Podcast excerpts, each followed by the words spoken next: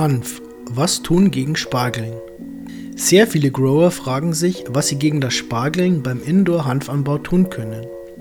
Gerade Anfänger haben unter Kunstlicht das Problem, dass die Hanfpflanzen spargeln.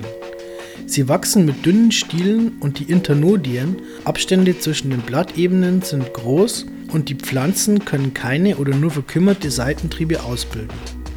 Es handelt sich um ein sehr typisches Problem, wenn Marihuana-Samen gesät werden.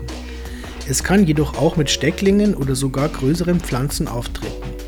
Die Pflanzen ziehen sich kraftlos in die Länge und können irgendwann nicht einmal mehr aus eigener Kraft stehen. Es gibt einige Ursachen, sowie der typischste Lösungsansatz alleine nichts bringen wird und ansonsten nicht einmal notwendig ist.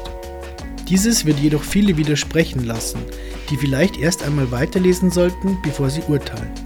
Mögliche Ursachen, warum Hanfpflanzen spargeln. Die vermutlich typischste Ursache für das Spargeln von Hanfpflanzen wäre ein Lichtmangel. Es muss nicht einfach lange genug hell sein, es muss zudem ein qualitativ hochwertiges Licht mit blauem und rotem Spektrum mit genügender Intensität sein. Für die Wachstumsphase sollten bis 6500 Kelvin als blaues Pflanzenlicht und für die Blütenbildung 2700 bis 3500 Kelvin als rotes Pflanzenlicht eingesetzt werden. Diese Lichtspektren werden in diesen Stadien benötigt. Zudem sollte jedoch die Lichtintensität stimmen. Für Samenpflanzen müssen 36 Watt Leuchtstoffröhren mit geringer Hitzeabstrahlung direkt über die Pflanzen mit einem Abstand von ca. 20 cm zueinander gehangen werden, wohingegen eine 250 Watt Quecksilberdampflampe oder NDL einen Quadratmeter genügend ausleuchtet und gerade für empfindliche Saatpflanzen und Stecklinge etwas höher als für normale Marihuana-Pflanzen hängen sollte. Anstelle von 30 bis 40 cm wären eher 50 bis 60 cm gut. Die zweittypischste Ursache wäre hingegen die Genetik der Marihuana-Pflanzen. Einige Pflanzen wachsen einfach in die Höhe, ohne Stabilität aufzubauen.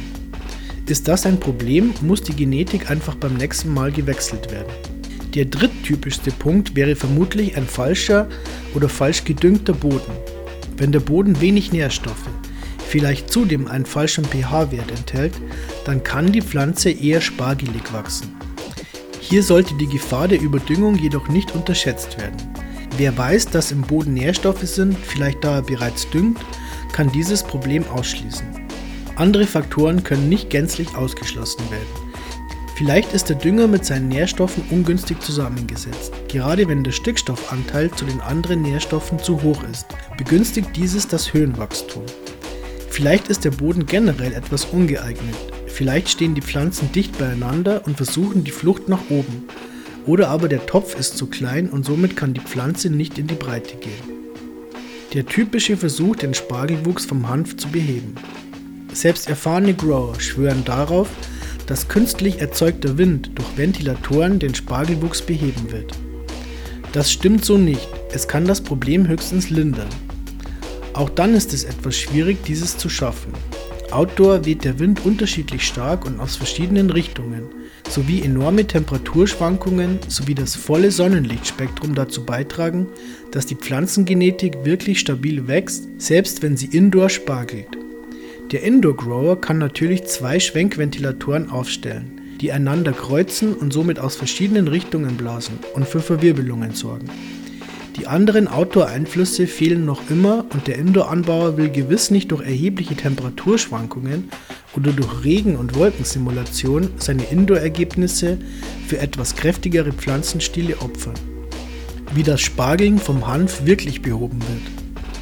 Zuerst werden die möglichen Ursachen für ein Spargeln vom Hanf genannt. Wird an diesen Stellen oder wenigstens an der entscheidenden Stelle nachgebessert, dann geht auch das Spargeln zurück.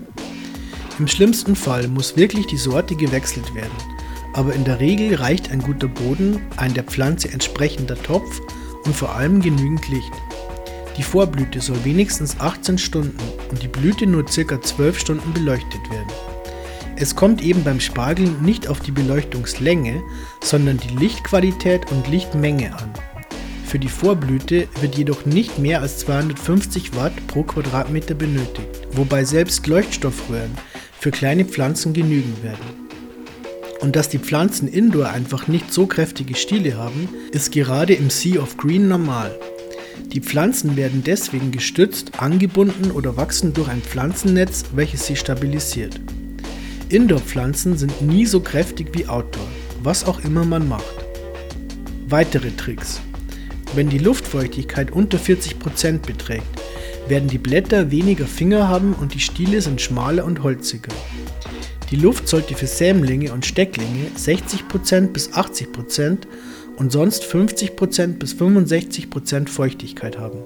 Marihuana-Saatpflanzen wachsen in den ersten drei Wochen praktisch immer spargelig, selbst wenn man alles richtig macht.